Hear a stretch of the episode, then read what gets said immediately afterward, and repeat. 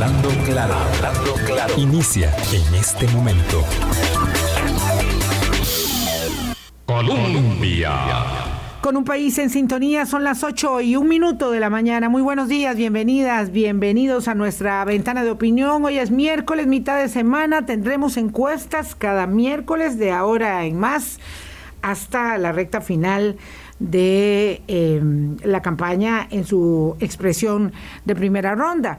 De modo que mucho que conversar con Jesús Guzmán, investigador del Centro de Investigación y Estudios Políticos, eh, politólogo, que nos va a ayudar, digamos, a ver los extremos de la encuesta. Anoche, pues, nos acostamos tarde porque asistimos a, como audiencia al debate del de, eh, Colegio Federado de Ingenieros y Arquitectos, transmitido por Canal 8. Eh, y pues fue un ejercicio muy extenso. Confieso que ya eh, cerca de las 8, 11 de la noche, pocos minutos antes ya de su, de su final, tuve que abandonar la causa, este, pero para nosotros que seguimos esto de cerca fue una ah, puesta en escena muy interesante.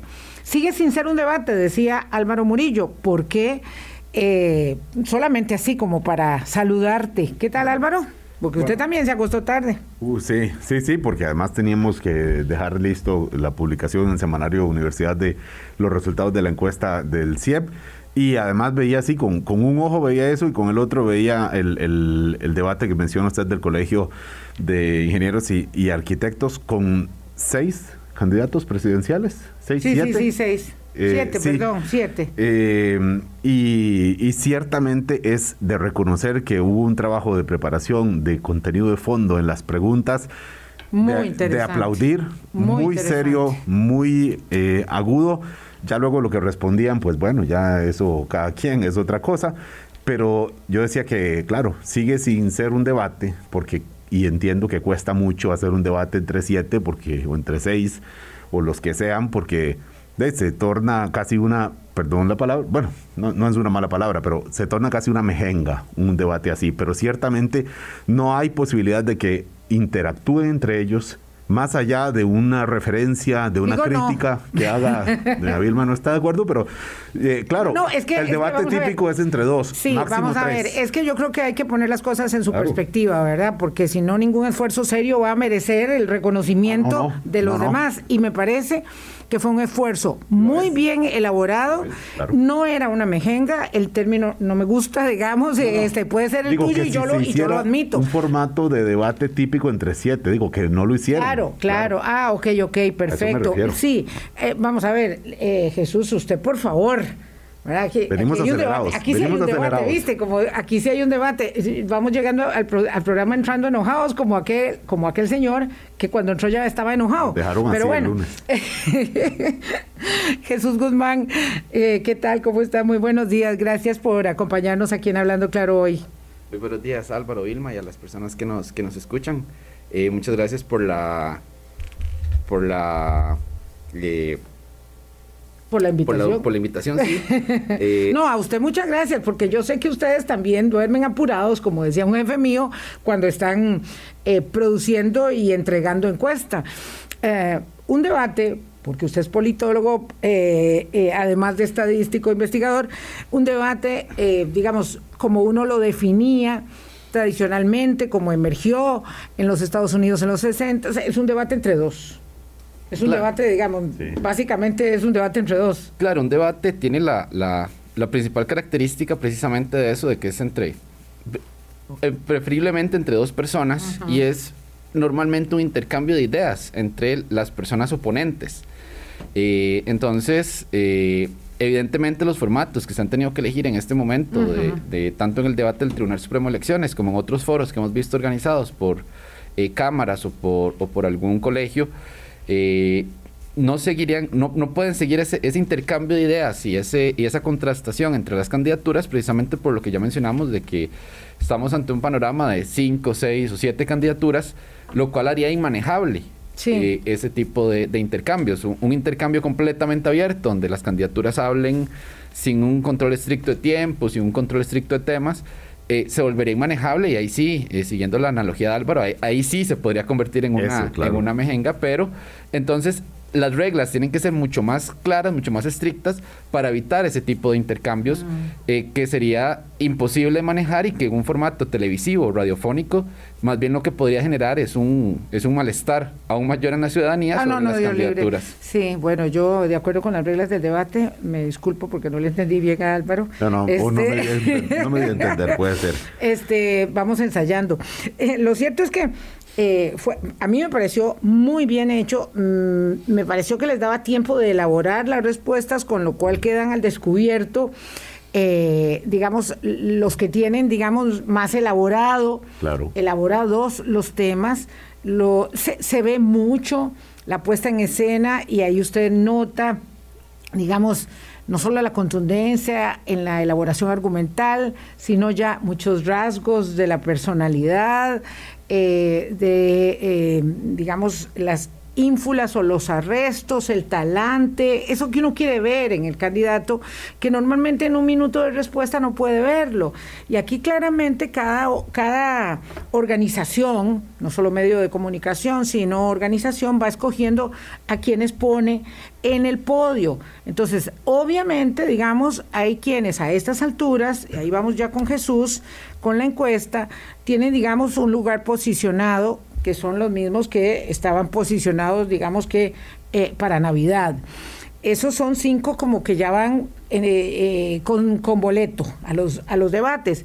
En el caso del Colegio de Ingenieros y Arquitectos me parece, porque es una especulación, que lo que hicieron fue escoger a dos de los, digamos, que están abajo con algún criterio como de representatividad de ese grupo eh, y obviamente escogieron al candidato del partido oficialista y al candidato Eliezer Feinsack del partido eh, liberal progresista eh, y con ello hicieron este formato que me pareció era lo de lo con la complejidad de siete digamos de lo de lo de lo mejor si no lo mejor que se ha visto hasta ahora y entendiendo que por cierto, a las 11 de la mañana sintoniza en Colombia porque es nuestro debate que es con seis candidatos. Son los cinco punteros y don Eliezer Feinsack también. El criterio no, no lo conozco porque no conozco cómo, cómo, se, cómo se llegó a, ese criterio. Pero bueno, así más o menos van a ser los otros. Eh, entremos en la encuesta. Eh, Vilma, ¿cuáles son estos cinco que se están invitando sí o sí a los debates? Eh, bueno, los que la, encuesta eh, del Centro de Investigación y Estudios Políticos de la UCR coloca como que tienen un, eh, un, puntaje de intención de voto al menos superior a los puntos del margen de error de la encuesta, que, que es 3.1. ¿Cuáles son los cinco? Encabeza José María Figueres, con un 17% que está anclado en ese 17%, eh, y en un, pero estadísticamente es un empate técnico con doña Linet Saborío del Partido Unidad Social Cristiana, a pesar de una aparente leve caída dentro del margen de error que tuvo en el último mes. Ellos son los dos que se disputan el primer lugar. Ahí está Fabricio Alvarado también en el tercer lugar del Partido Nueva República, que está, como decir, en un empate técnico por el segundo lugar con doña Linet Saborío. Ellos son los tres que aparece con una, eh, un mayor este, respaldo eh, popular. Y en cuarto lugar, José María Villalta, del partido eh, Frente Amplio, junto con, es que depende cómo se vea el margen de error, pero junto con Rodrigo Chávez del partido Progreso Social Democrático. Estos son los cinco nombres que parece que seguirán acudiendo a los debates y en este caso pues se incluyó, como dice usted, a don Eliezer Feinsack. Pero lo más importante es el número grandote del resultado de la encuesta que se publica. Ese número grande dice 43, 43, como en el bingo, 43% de, los, de las personas que dicen que van a votar en este momento están como probablemente está usted ahí en su casa o probablemente va usted en su carro. ¿Por quién voto? Están indecisos y es, por supuesto, lo que genera una gran incertidumbre, a pesar de que faltan solamente, ¿qué? 20 días eh, para la elección del 6 de febrero. El panorama, Jesús Guzmán, usted como uno de los investigadores que participó en este estudio, lo que dice es que está todo como, como congelado, como quieto ahí y son mínimos los movimientos en relación con lo que se midió hace un mes. Pasó un mes y poco cambió, Jesús. Sí, claro, si, si vemos el, el, estudio, lo que nos refleja es precisamente eso, eso último que señala Álvaro, es que hay un, muy pocos cambios y hay una, hay una como que estamos, por así decirlo, parqueados, usando una, una analogía también, en el sentido de que los cambios son eh, mínimos, todos los cambios que se dieron, se dieron dentro de, de, esos márgenes eh, de, cada, de cada una de las, de las candidaturas y de las personas indecisas. Eh, hay poco movimiento, se está presentando poco movimiento entre las candidaturas, podemos ver entonces ya lo que podemos ver son algunas tendencias más allá de ese número de personas indecisas, que es un número bastante alto, que es un número eh, un poquito más, eh, un poquito menos, perdón, del doble de lo que teníamos en 2018 para esta altura. Es decir, tenemos una indecisión muchísimo más alta, que también se ve, eh, por así decirlo, profundizada o se ve magnificada, precisamente porque la campaña electoral, si bien es cierto, pareciera que las personas poco a poco se van interesando, se van motivando más en la campaña, la campaña aún no ha ofrecido elementos, podríamos hablar de diferenciadores entre las candidaturas. Eh, ya los debates están empezando a, mostrar algunos elementos importantes que podrían servir a las, a las, candidaturas y que incluso uno de los resultados que tenemos, que nos parece bastante importante, es que el debate del Tribunal Supremo de Elecciones fue seguido al menos en alguno de los días, de los cuatro días del debate, eh, por un 25% de la ciudadanía. Parecería poco, pero es un número eh, relativamente eh, alto teniendo en cuenta varios, varios elementos. Primero que ya muy pocas personas siguen televisión pública, por así decirlo, televisión de acceso público, como es el, el, canal, el canal de CINART. Y también al momento, fue en la primera semana de enero donde tal vez las personas todavía están como empezando a arrancar ese, ese, ese año. Entonces, tenemos ese elemento importante que que las personas van a buscar. O sea, en este momento las personas, ese grupo tan grande de personas indecisas lo que está haciendo es buscar información, información y ver qué elemento les puede servir para tomar su decisión de cara a las dos semanas y un poquito más que tenemos enfrente antes de la elección. Sí, Jesús, me gustaría que pudiéramos hacer un esfuerzo para no conocer solo lo que se, eh, digamos, mm, comúnmente se denomina la carrera de caballos, sino poner un poco los elementos generales de la encuesta, entendiendo que son muchos y que podemos ir profundizando poco a poco y que nos hagas un resumen de lo que la encuesta señala, más allá de este, este digamos, eh, gráfica instantánea del momento que pone a los cinco digamos, en la circunstancia en que estábamos en diciembre y que coloca la, la indecisión en 43%, que vos decías es el doble de lo que había el año pasado, el, cuatrienio pasado a, estas alturas, pero claro, cuando ya a estas alturas había explotado el meteorito de eh, la opinión consultiva de la Corte Interamericana de Derechos Humanos sobre matrimonio igualitario.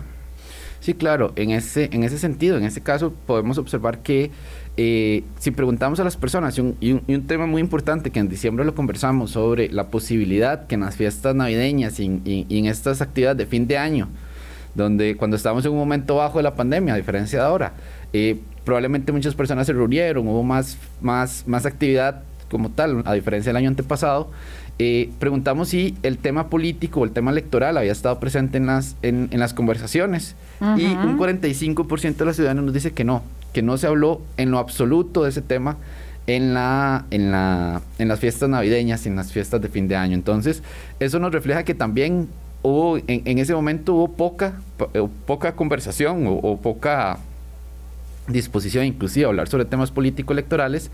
Se dieron tregua en la familia. Se dieron tregua también, al igual que en la campaña electoral hubo una tregua en las, en las personas de no conversar de ese tema o por lo menos no hacerlo de manera tan consciente, podríamos pensarlo. Y eso es un elemento importante porque nos, eh, nos lleva a pensar sobre eh, el momento de la decisión de las personas. Si se habla poco o si se habló poco durante esos momentos de finales de diciembre, probablemente eh, eso quiere decir que las personas hasta ahora van a empezar a para decirlo de forma coloquial, darle más pelota al tema electoral con sus círculos más cercanos. Y eso también nos lleva a otra pregunta que hicimos que es bastante importante, sobre la indecisión en los círculos eh, sociales del electorado, familiares y amistades del electorado. Y ahí un 81% dice que la mayoría de las personas cercanas están indecisas. Esto también nos, nos, nos comprueba el, el dato que la indecisión es lo que ahorita está reinando y esa incertidumbre que hay que nos reportan las personas también está sentida entre los círculos sociales. Y yo creo que a todas y todos nos pasa que tenemos, en la mayoría de personas que tenemos en nuestros, en nuestros círculos, familia, amigos y todo, claro. si hablamos de este tema, la gran mayoría lo que nos dicen es, puede ser, diga, yo no tengo idea, o puede ser, yo estoy entre tales candidaturas, pero todavía no pueden afirmarnos cuál es la candidatura que tienen. Y de hecho eso fue también otra pregunta que hicimos, entre cuántas candidaturas se está debatiendo. La mayoría de personas está entre dos o tres candidaturas debatiéndose a quién darle el apoyo, pero eso, eso refleja que eh, tener 25 candidaturas como tenemos en este momento tampoco es sinónimo de que las personas valoran todas las candidaturas, sino que ya están en un proceso de, eh, ¿cómo decirlo?, de de, filtro y están debatiéndose entre pocas ya, Ya hubo un zarandeo, ya hubo un primer zarandeo. Ya hubo un zarandeo. Y que también otro dato interesante es que un alto grupo, un 74% de la ciudadanía nos dice que esta elección está siendo mucho más difícil tomar su, su, decisión conforme lo fue en las elecciones pasadas. Es decir, un alto grupo de la ciudadanía dice, ahorita es mucho más difícil poder decidirme este es un elemento interesante, Jesús, Álvaro, porque eh, muchas personas en años pasados particularmente, hacían una expresión de nostalgia sobre el bipartidismo. Y resulta que tenemos en primero y segundo lugar a los dos partidos tradicionales del bipartidismo y la gente terriblemente este, inquieta por su nivel de indecisión y donde evidentemente eh, la mayoría del electorado no está observando, digamos, lo que en algún momento hasta analistas hablaron eh, respecto del retorno del bipartidismo. Es decir, ya nosotros tenemos que aceptar, te lo pregunto, si esta es la condición dada, digamos, del proceso de transición política que hemos estado viviendo, donde, por cierto, por cierto, no son 25 partidos políticos eh, y nominaciones, aunque oficialmente estén, sino que se trata de 5, 7, 8, no sé, fuerzas políticas que pueden ir decantándose eh, como sobre todo maquinarias eh, articuladas a la luz de una elección. Sí, claro, ahí, ahí ya hay, hay, varios elementos y es entender que el, el, el, consolida, el consolidamiento del, del, bipartidismo que tuvimos en los 80s y 90s ya, ya, ya está desaparecido, más bien ya ahora estamos en, en, este periodo, yo creo que ya ni siquiera se puede hablar de una transición, la transición lo vimos en la primera, en la primera década de los 2000 y ahora en, estos 12 años que tenemos, desde 2010 hasta la fecha, ya, ya, ya hay un proceso de que se consolidó el multipartidismo. Y ahora más bien lo que hay que hacer con, con, el sistema de partidos, con lo revuelto que está y con esas bajísimas identidades partidarias, es pensar eh, cuál va a ser el, cuál es el papel que están teniendo realmente los partidos políticos más allá de los procesos electorales, que pareciera que los partidos políticos se configuran, se, se, arman, por así decirlo, para un proceso electoral y luego desaparecen de la vida política del país durante tres años y vuelven a reactivarse cada cuatro años.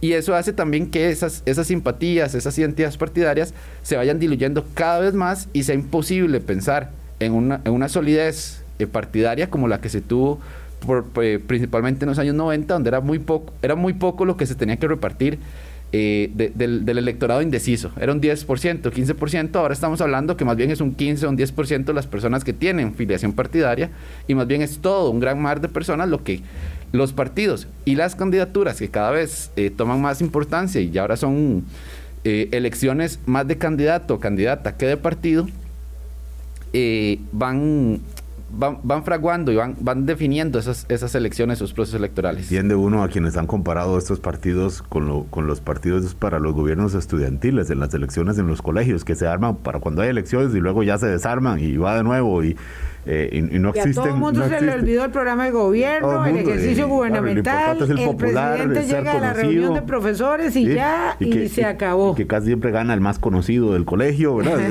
el, símil yo creo que, que vale. Eh, Jesús, ahora cuando usted decía que tres de cada cuatro personas, este em, dicen que les cuesta más tomar la decisión en esta elección en relación con procesos eh, anteriores, eh, claro, es, es, que tiene que ver con, con, la, con la... Ya no hay un apasionamiento electoral como lo hubo en algún otro momento. Eh, y incluso uno de los datos es que el 40-41% de las personas dice que este, la campaña le está generando estrés. Admite, cuando le preguntan, ¿le genera estrés? Las personas dicen, sí, me genera estrés. Y esto puede entenderse porque en la, en la cena navideña, en la visita de Año Nuevo o en, el encuentro social de, fin de año, eh, a quien hablara de política probablemente le dijeran, no, no, no, este, hablemos de cosas bonitas o agradables, a pesar de que por supuesto es muy necesario ver los debates, escuchar entrevistas, revisar propuestas, etcétera, pero no deja de ser un trabajo, o sea, o sea es algo trabajoso en general es lo que refleja eh, la, población eh, de acuerdo con los resultados del Centro de Investigación y Estudios Políticos hechos públicos eh, pues anoche y, ya ahora con el, informe que conocemos completo hoy miércoles. Son, los, son las 8 y 22 de la mañana. Está Jesús Guzmán, uno de los investigadores a cargo de esta encuesta, con nosotros y al volver de la pausa vamos a profundizar con más elementos de este estudio. Ya volvemos. Colombia con un país en sintonía, 8.25 minutos de la mañana. Vamos, don Álvaro, con la encuesta para ver si podemos entrar en otros datos. Les voy a lanzar una, un, una, un dardo. Ayer, en el programa de interferencia de la Radio Universidad de Costa Rica, mi colega, nuestra colega Olda Miranda, amiga de este espacio también, le preguntó a la candidata Marisela Morales, perdónenme, pero no sé, eh, recuerdo el partido, le preguntó a la candidata Marisela Morales que si estaba vacunada y la señora Marisela dijo que no se ha vacunado. Quiero dejar esto eh, muy claramente establecido. Vamos a transmitir, eh, vamos a compartir el audio de esa entrevista de la colega Hulda Miranda ayer. Eh, ya me habían dicho a mí que esa señora no se había vacunado. Esa señora que es profesora de ciencias, química y biología y física y no sé cuántas hierbas más, ha ido a los debates a donde ha sido invitada, al del Tribunal Supremo de Elecciones, por cierto que sí, es cierto que era con mascarilla, pero la señora no está vacunada, no había dicho que no pasaba por el ejercicio y ahora me planteo, eh, por supuesto, la necesidad imperiosa de dejar esta porque dimos por sentado que los candidatos presidenciales estaban vacunados y resulta que no sabemos si hay algún otro que no esté vacunado. Pero es inadmisible que haya un candidato presidencial que no esté vacunado. A mí, por lo menos, así me luce y quiero dejar ese dardo ahí pues. Admito que quisiera preguntarle lo mismo también a don Rolando Araya. No, tengo información sí de se, no. Sí se vacunó, sí, se vacunó, claro que sí. don Rolando. No, no, nos consta que se vacunó. Es bueno, sacó ah, una fotografía, se vacunó en Miami. y, además lo dijo claramente. Dijo que se había vacunado porque tenía una consultoría y necesitaba ir fuera del país y no le admitían la entrada, me parece que a Italia, si no estaba vacunado. Por la razón que fuese, creo que fue la del bolsillo, decidió vacunarse y él lo contó, lo contó en su programa de radio. Bueno, esto que pasa con, que acaba de mencionar Vilma sobre la candidata del partido se llama, que se llama Unión Costarricense Democrática. A estas alturas no, hay todavía que aprenderse nombres de los partidos en competencia. Nos da pie al tema de, la, elección, de la campaña en pandemia. Esto obviamente es una eh, circunstancia que marca muchísimo y genera preguntas sobre la participación electoral, y sobre los, temas también que pueda eventualmente estarse eh, discutiendo. Eh, Jesús Guzmán, uno de los investigadores de la encuesta del, del CIEP de la Universidad de Costa Rica, tema pandemia en campaña así de entrada uno dice, parece que no hay una especial aversión a ir a votar por el por, por, por, la pandemia y por el aumento de los contagios que hemos vivido, con el número, ayer cifra récord de, de casos nuevos en un solo día, más de 5 mil. Ayer, por supuesto, con la variante Omicron. Entonces, lo que está diciendo la encuesta es, a pesar de este aumento, la mayoría de la población, una gran mayoría, dice, bueno, igual va a votar porque confía en los protocolos que están establecidos. Más o menos así lo que plantea el estudio. Jesús. Correcto. El, el, eh, es un tema de interés y también es un tema que ha estado eh, en la que estuvo incluso en la polémica cuando la, la, magistrada Zamora, la magistrada presidenta del tribunal, mencionó que, eh, que si bien no había ningún tipo de prohibición y que eso queda muy claro, que no va a haber ninguna prohibición y que no se puede prohibir a una persona con, con COVID o con una orden sanitaria acercarse a votar, ella apelaba un poco a la responsabilidad personal de las personas, de, tal vez eh, que no era, no era eh, lo oportuno que fueran a votar si estaban enfermas por, el riesgo de infectar. dijo la recomendación, esa fue la palabra. La recomendación, correcto.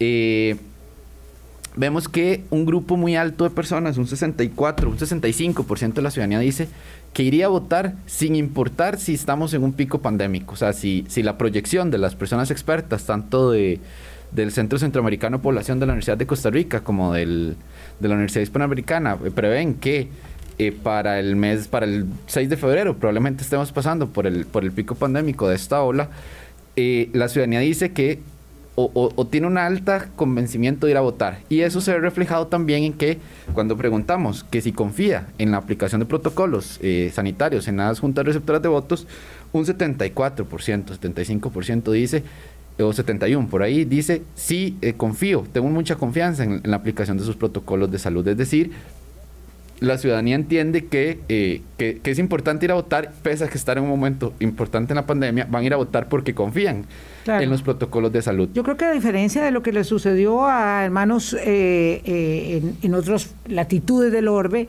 ¿verdad? En, en, América Latina hubo varias elecciones primero nos coge con vacunas, segundo con mucho aprendizaje, es decir, llevamos casi dos largos años, nosotros particularmente los costarricenses, desde nuestro primer caso en marzo, hace hará dos años, de aprendizaje, ¿verdad? Eh, tenemos en este momento una situación compleja porque evidentemente perdimos el rastro de la cantidad de contagios que hay, por eso se ve que ha bajado, no es porque ha bajado la cantidad de contagios en realidad, sino que hemos perdido el rastro y tenemos que tener mucho cuidado cómo nos conducimos. Juan José Romero aquí en el espacio donde está usted, don Jesús, nos hacía una muestra muy sencilla, se pone la mascarilla, perdón, eh, N95 para conducirse y cuando va a llegar al lugar se pone otra quirúrgica encima, por ejemplo, tiene doble protección para los demás, obviamente, ese es el tema de la mascarilla.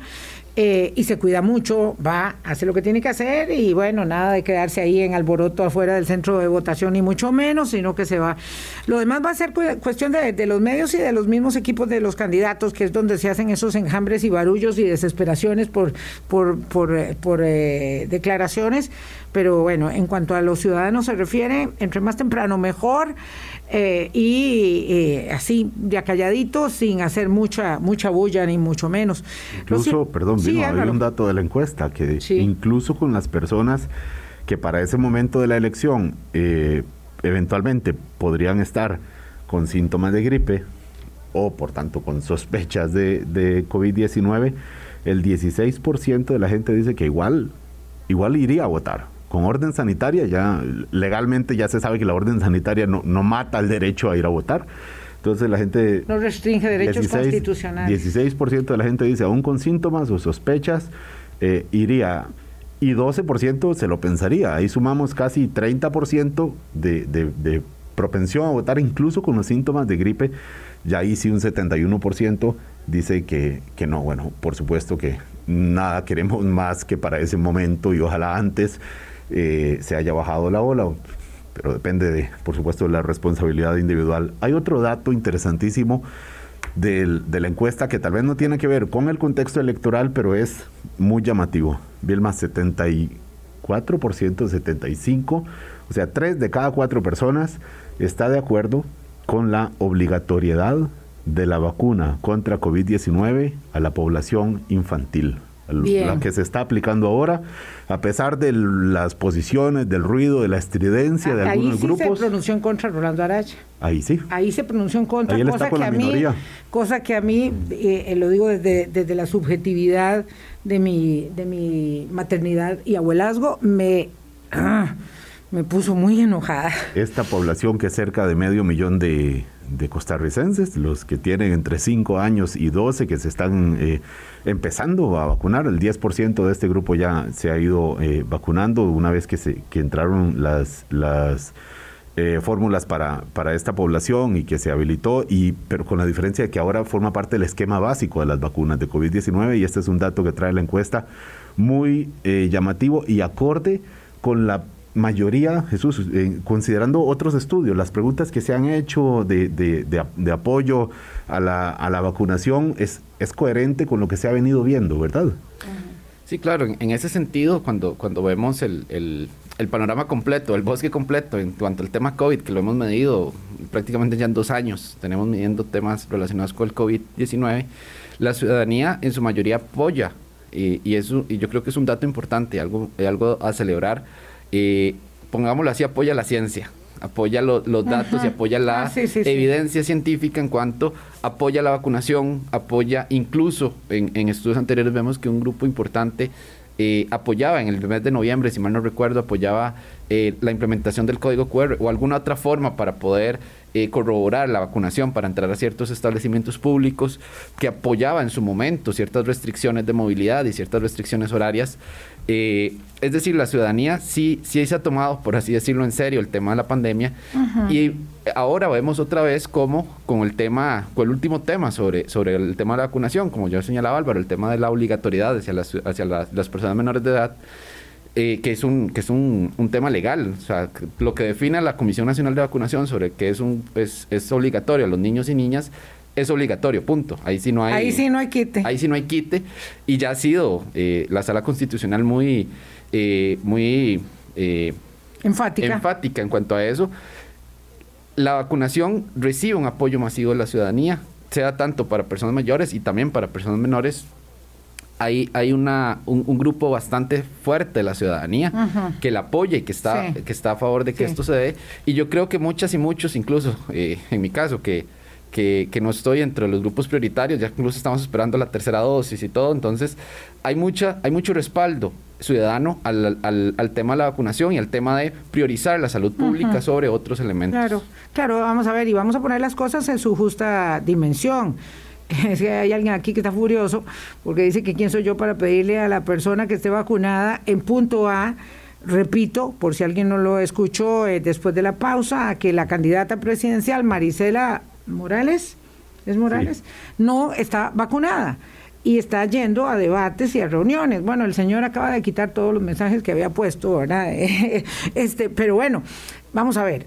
En primer lugar, Nadie, y no confundan la gordura con la hinchazón, ha dicho que es eh, obligatorio, eh, requisito estar vacunado para ir a votar. Estamos hablando de la condición de una persona que se presenta, ¿verdad? Eh, por las razones que sean, porque habría que hacer un estudio para eso, casi psicológico, a candidato presidencial como la señora Marisela y no está vacunada. ¿Verdad? Eso me parece mm, digamos, en un país como este, en una democracia como esta, me parece a mí que se las trae.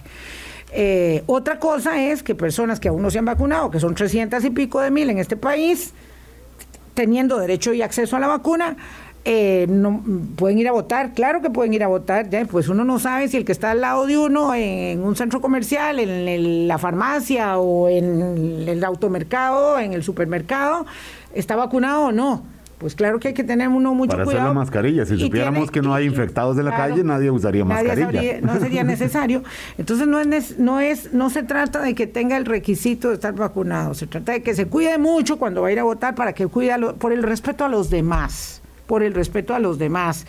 La vacunación no es obligatoria para ir a votar que quede clarísimo. Vilma, un, recordatorio también. El, un mismo un estudio del mismo CIEP de noviembre ya había dicho que el 70% de la población estaba a, estaba a favor de la obligatoriedad de las vacunas contra COVID-19. Esto, de, en ese momento se hablaba de la obligatoriedad de las vacunas para adultos.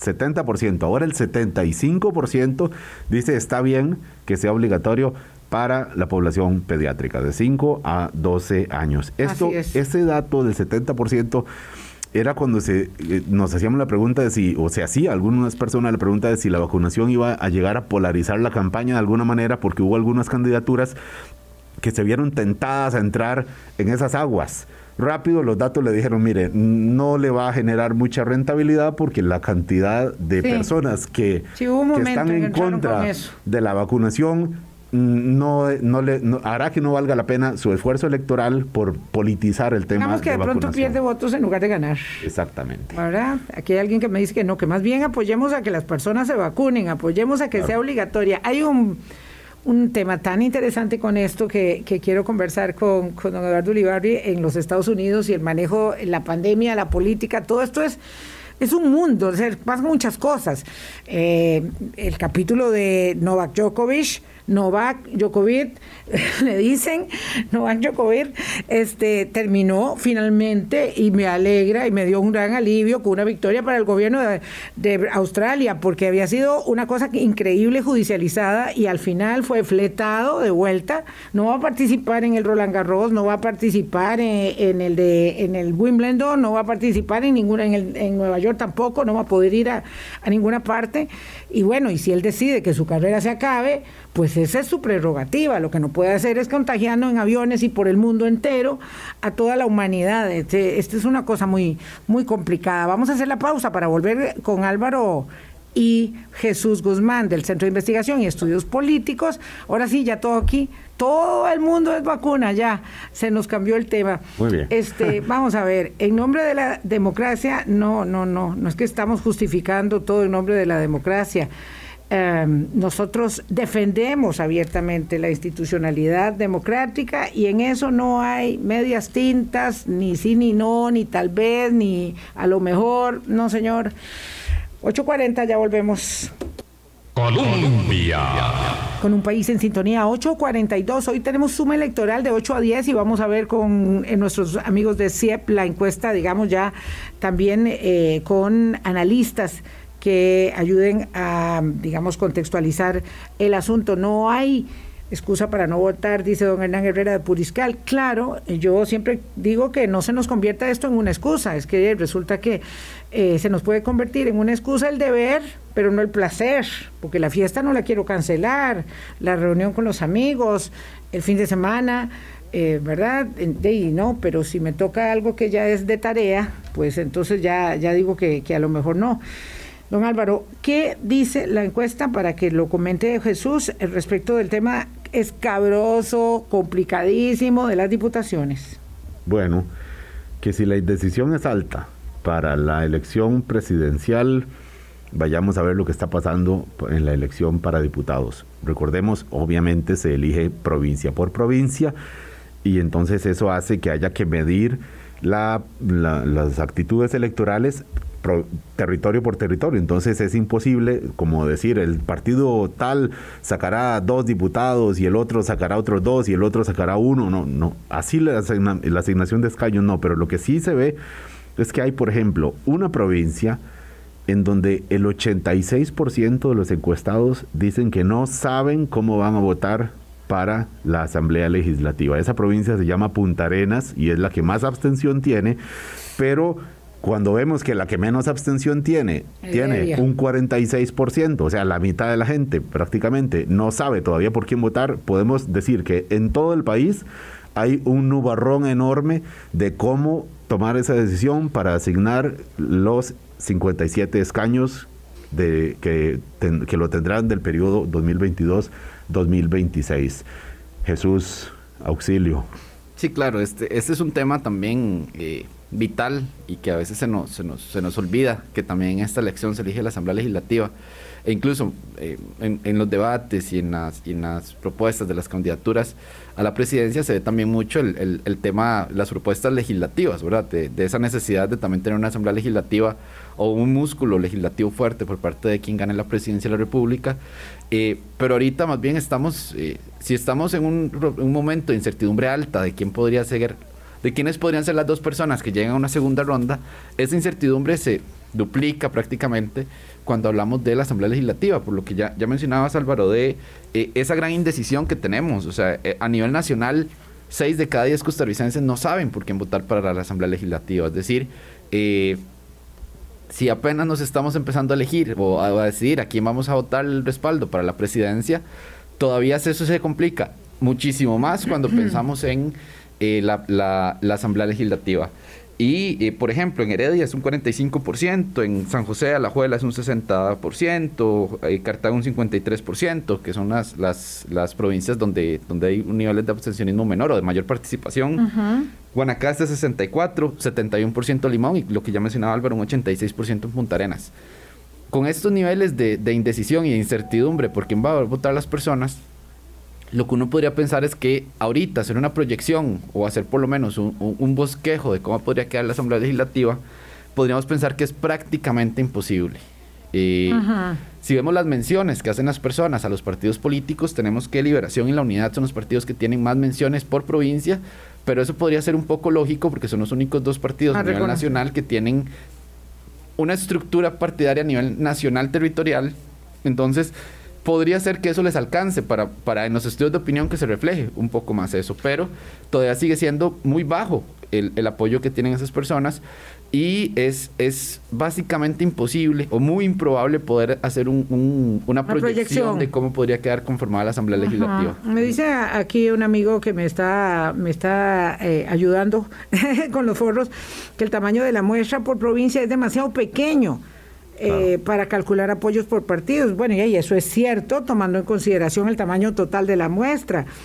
Eh, aunque admite que lo de la indecisión, pues sí, es eh, ahí está clarísimo, el que no está decidido, no está decidido. Ayer me preguntaba una amiga, o lo, elaboraba en un grupo, eh, si es que acaso la gente ya está decidida y no quiere decirlo. No quiere decir por quién va a votar y me parece que no, me parece que la gente está indecisa realmente. Yo, yo no comparto esa opinión, no sé cuál es la suya, eh, digamos, porque uno podría decir, mire, ya yo me decidí, señor encuestador, pero no, quiero explicar, no quiero decir. Me da vergüenza. no, no quiero decirlo, simplemente. pero es que lo que uno palpa, digamos, es este, este, este quehacer.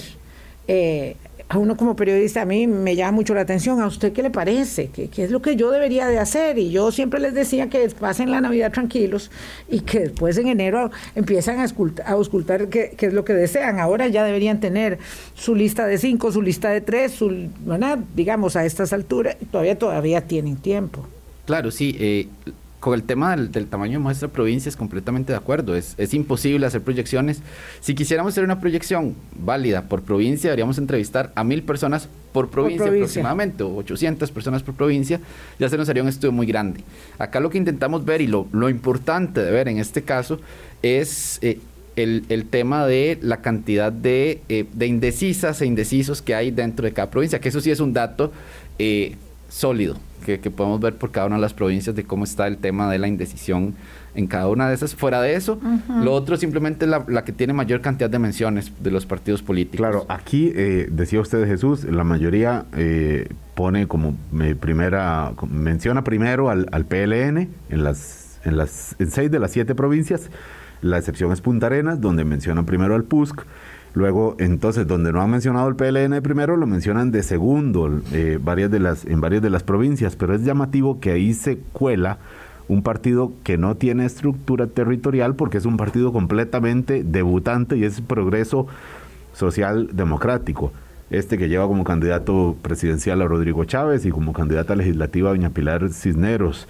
Eh, no deja de ser llamativo porque ahí sí que, ahí no estamos hablando de estructura territorial, estamos hablando de, efecto de los últimos meses de una campaña electoral en donde ya se cuela este nombre dentro de las de las menciones que hace la gente como un probable partido porque eventualmente votarían. Sí, claro, es, es, es importante, es interesante ver esto de cómo hay partidos que no son los partidos, eh, que tienen ese, ese músculo territorial sólido, eh, como es este partido Progreso Social Democrático, que es la primera vez que... ¿Sólido o remanente? Perdón, Jesús, ¿verdad? Porque ha, ido, ha ido en picada, pero, pero ahí queda. Eh, probablemente, sí. Eh, y este, este apoyo que puede tener el partido eh, Progreso Social Democrático en, en, cuanto a las diputaciones, se podría también ver muy reflejado el, el, papel que, que, ya hemos, que, ya, que ya mencionaba Álvaro de doña Pilar Cineros como candidata a diputado y a diputada, perdón, y también el efecto que puede tener la campaña que se está haciendo, donde doña Pilar es una es, la figura eh, principal. visible, principal no solo en San José, donde es la provincia por la que ella compite, sino en, diversas provincias.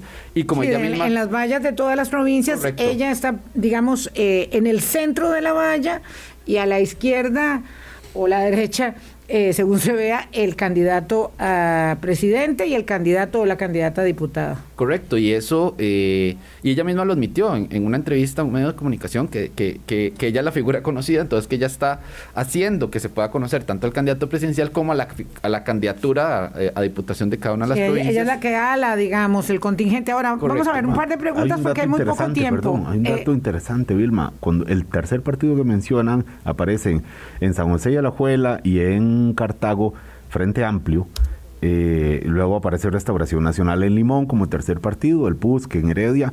No veo por aquí a Nueva República el partido ah. liderado por Fabricio Alvarado mencionado nada más. Nos quedan cuatro minutos, thank you. Eh, es que alguien dice, muchos vamos a quebrar el voto, votaremos por un candidato a presidente y como diputado por alguien de la comunidad. Eso sí está medido, sí sabemos que hay cuánta gente que dice yo voy a votar para presidente y esto, este, ¿cómo, cómo estamos? Sí, claro, en este no preguntamos directamente eso, pero en el estudio de diciembre sí pudimos preguntar eso y también era un número alto de personas que mencionaban eh, Parece que era 40 y 42. 40, 42% por ahí de personas que decían que van a quebrar efectivamente su voto. Eh, un número alto de, de, quiebre de voto. Probablemente tengamos eh, otra vez un gobierno sin un músculo legislativo tan alto como Claro, ese es un gran problema, digamos, ya estructural. Primero elegimos los diputados y luego elegimos al presidente, ¿verdad? Porque vamos a elegir apenas quienes van a la segunda ronda. Eso este, establece un problema ahora. Tanta cantidad de votos perdón, de partidos, de divisas eh, nacionales y provinciales para la escogencia de los diputados, no necesariamente derivará en una mayor fragmentación parlamentaria. Jesús, ¿por qué? El, sistema eh, político de Costa Rica, la constitución establece que los partidos políticos tienen que superar un umbral, lo que se conoce como el subcociente, para poder pelear una, una asignación a la, Asamblea Legislativa. Eso es, el, el, es dividir la cantidad de votos recibidos en total en la provincia entre el número de diputados o eh, que se tienen en esa provincia, dividido entre dos. Entonces, por ejemplo, si el umbral o ese subcociente es de 100 votos, puede haber un partido que, que reciba 99 votos y al no alcanzar ese umbral de 100 votos no puede entrar a pelear por una, por una curul. Entonces, al, al, al, haber un, un, número determinado de personas votantes, si ese voto se diluye demasiado, puede ser inclusive que solo un partido político supere el umbral y ese partido político ganaría las cuatro, las cinco, las, las siete diputaciones si solo un partido político logra superar el umbral. Si el voto se eh, diluye demasiado, entonces no hay forma de eh, pensar o, no habría forma de pensar o no habría evidencia para pensar que si el voto se diluye mucho, que muchos partidos van a entrar a la Asamblea Legislativa. Caso contrario, más bien se podría especular un poco de que eh, la Asamblea Legislativa podría quedar un poco menos fragmentada que la actual o, o similar a la actual, por lo menos. O sea que el sistema aquí electoral es propenso o favorece la concentración de curules eh, de partidos y es eh, menos favorecedor a la dispersión. Claro, porque fue hecho en los tiempos del bipartidismo con las reglas de los jugadores fuertes de aquel entonces. Entonces, entonces eso todavía priva.